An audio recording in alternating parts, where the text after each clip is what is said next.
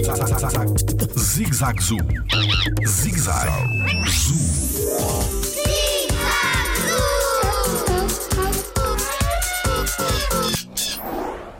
Há plantas a desaparecer em Portugal? Olá, o meu nome é Rafael Botelho e sou biólogo no Jardim Zoológico. No nosso país existem alguns animais que estão a desaparecer. Ora, isto acontece porque os locais onde eles habitam, essencialmente as florestas, também estão a desaparecer. Claro que as florestas são compostas por plantas. Quer isto dizer que existem plantas que também estão a desaparecer.